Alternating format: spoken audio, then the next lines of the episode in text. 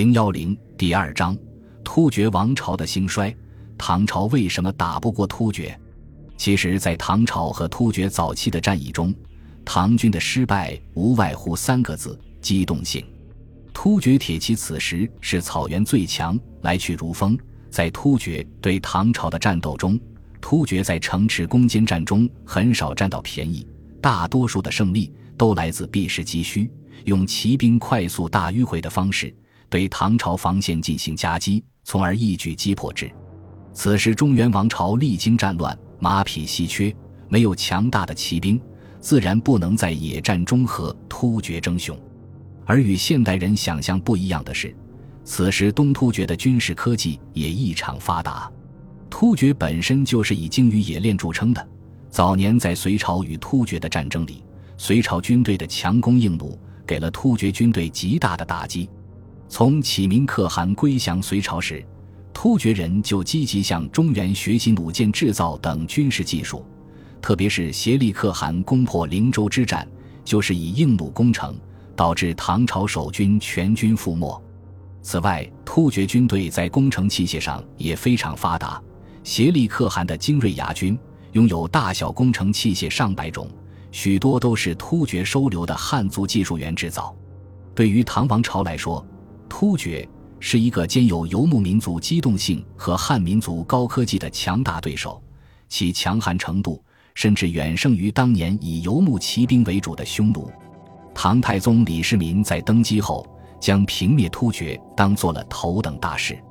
他在位时期恢复生产，轻徭薄赋，与民休息，同时对军队也进行了一系列改革，特别是改革了北魏时期就出现的府兵制。将原来的兵农分离改成兵农合一，招募大量精壮农民入伍，既扩大兵源，又提升战斗力，更减轻了国家的军费开支。与此同时，他还大兴马政，鼓励民间养马，设立专管马匹饲养征用的官员，增加国家战马储备。而唐军的战法也与先前的南北朝以及隋朝不同，相比于北周。隋朝常用重甲骑兵的做法，唐朝从这时候开始化重为轻，大力发展硬弩和轻骑兵，以及善于对付骑兵冲击的唐刀步兵。正是这个战术的改革，在之后唐朝横扫四夷中发挥了关键作用。反击的机会在公元六百二十七年五月到来了。这一年，北方草原发生大规模雪灾，许多部落损失惨重。对于以游牧为生的突厥来说，这个打击是沉重的。同时，协力可汗与许多部落的矛盾也日益激化。与突厥历代可汗相比，协力可汗格外特殊，在行政上，他更信任招揽来的西域上户，疏远突厥的宗室贵族，因此各部落日益与他离心离德。尤其是曾和他是盟友的突利可汗，因协力可汗搜刮严重，两人矛盾日益激化。就在同年，突厥西部的铁勒部发生叛乱，协力可汗命突利可汗率部镇压，被打得大败。恼怒的协力可汗将突利可汗关押鞭打，不堪受辱的突利可汗举兵反叛，又被协力可汗打败。无奈之下，突利可汗向唐王朝投降。这个天赐良机，李世民怎能放过？公元六百二十八年十月，唐王朝决定出兵北伐。而此时的协力可汗已经众叛亲离，东部的契丹等部族皆已反叛，西部的薛延陀汗国和铁勒部也脱离统治，连年灾荒又造成经济困难，他却偏偏火上浇油，率兵进驻马邑，向唐王朝炫耀武力，以为唐王朝会像以前一样花钱买和平，而这次他等来的是唐王朝的迎头痛击。十一月。唐王朝以兵部尚书李靖为行军总管，率六路大军出师。唐军出战告捷，在马邑击败协力可汗。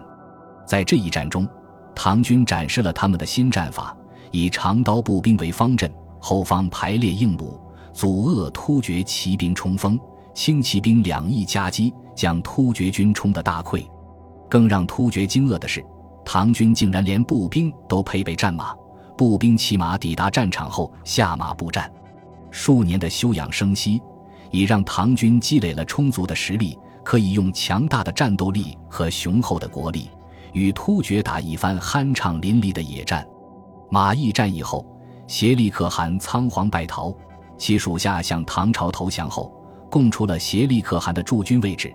随后，唐朝以李靖、柴绍、李道宗、魏孝杰、李世继、薛万书兵分六路，全力围剿突厥。协力可汗节节败退，其属下部落纷纷向唐王朝投降。次年正月，李靖率领三千精骑星夜兼程，直捣协力可汗的老窝定襄。李世继的北路军则迂回到呼和浩特，将协力可汗前后夹击。连遭惨败的协力可汗逃到内蒙古铁山，只剩一万多残兵。他一面遣使至唐朝，要求求和，一面想借机脱身。但精明的李世民不会给他这个机会。就在唐朝使者唐俭进入协力可汗营帐后不久，李靖的大军就拍马杀到，协力可汗大军被杀得全军覆没。只身逃亡的协力可汗本想逃奔青海，再联合当地部落起事，但唐军李道宗部已经堵在了那里。结果，协力可汗这位一度雄踞草原的枭雄，最终在甘肃灵州束手就擒。强悍一时的东突厥汗国至此灭亡。协力可汗被俘之后，东突厥已经尽数归附了唐朝。早年叛变东突厥的铁勒诸部也纷纷归附。这时期的唐朝领土可以说是拥有今天整个外蒙古草原。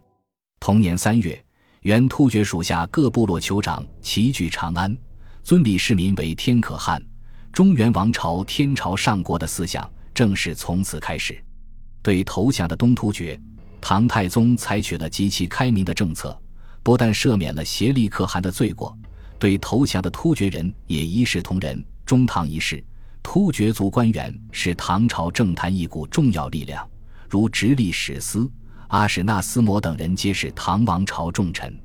仅贞观一朝，五品以上的突厥官员就有一百多人，长安城内居住的突厥人也有一千多家。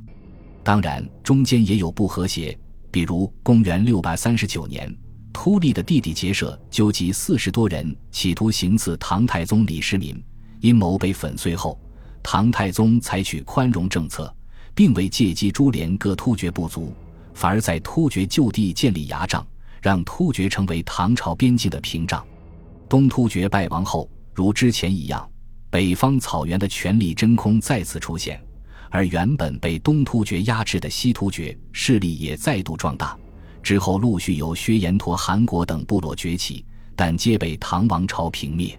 唐朝在漠北设立单于、瀚海两个都护府，后合并为安北都护府，委任当地部族首领为官，将漠北草原纳入唐王朝之下。而势力变大的西突厥，也终未能填补东突厥败亡后的草原空白。唐朝在与东突厥的周旋时期，对西突厥一直采取通好政策，企图扶植西突厥来牵制东突厥。但西突厥起先被打得太惨，而在东突厥败亡后，他们的实力又迅速膨胀。唐太宗李世民在位时，西突厥的势力范围主要是今天新疆的北部和西部地区。唐朝平灭东突厥后。西突厥东面的薛延陀以及高昌国又相继归附。此后，高昌国叛乱，唐太宗派侯君集平定。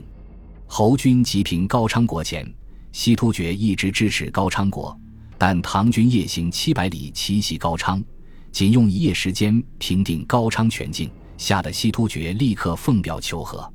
公元六百四十年九月，唐朝在吐鲁番设立安西都护府。西突厥被纳入了唐王朝版图。此后，西突厥也和东突厥一样，由于内部的不和，陷入分裂之中。唐朝则步步紧逼，以安西都护府为基点，不断招降西突厥部落，册封西突厥的各部落酋长为唐朝官员。值得一提的是，唐军派去平定西域的军队，许多都是原东突厥的军队，比如名将阿史那杜尔。公元六百四十二年。唐将郭孝恪连续击败西突厥可汗以皮多禄，众叛亲离的以皮多禄于次年奉表归降，西突厥全境被纳入唐朝安西都护府之下。公元六百四十九年，唐太宗李世民去世时，唐朝瑶池都督、突厥人阿史那贺鲁发动叛乱。唐朝一开始采取怀柔政策，但阿史那贺鲁却四处扩张，一度雄踞西域，自称沙波罗可汗。唐朝多次征讨，皆因地处偏远，无功而返。公元六百五十五年，唐朝以苏定方为行军大总管，大举西征阿史那贺鲁。苏定方采取软硬兼施的策略，一面招抚突厥部落，一面集中力量攻打阿史那贺鲁本部。在卡勒额尔齐斯河战役中，唐军用步兵方阵战术击破阿史那贺鲁的突厥骑兵，随后趁雪夜追击，一举攻破阿史那贺鲁的老巢金牙山。阿史那贺鲁逃往塔什干后，被当地酋长送交唐朝。至此，雄踞西域一时的西突厥汗国彻底灭亡。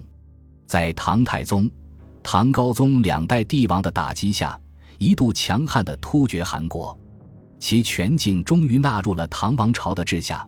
此后，突厥部落虽然时有叛乱，且在武则天和唐玄宗时期皆与唐王朝发生战事，但终已不是唐王朝最大边患。突厥的各部落分裂后，其各部多成唐朝边境屏障，为唐王朝开疆拓土，立功颇多。也有许多部落不断叛乱，拥立突厥可汗后人，企图重建突厥汗国，皆在唐王朝的打击下失败。突厥最后一次与唐王朝战争，当时公元七百四十四年，唐玄宗李隆基在位时，突厥残部拥立白眉特勒为可汗，史称白眉可汗，大举举兵反唐。唐朝朔方节度使王忠嗣联合回纥，共同进兵，将这股叛乱势力剿灭。从此，突厥作为一个民族，已经完全退出了历史舞台。其部族或是融入汉族，或是融入回纥等草原民族，或是西迁中亚一带，对唐王朝来说，已是一个历史概念了。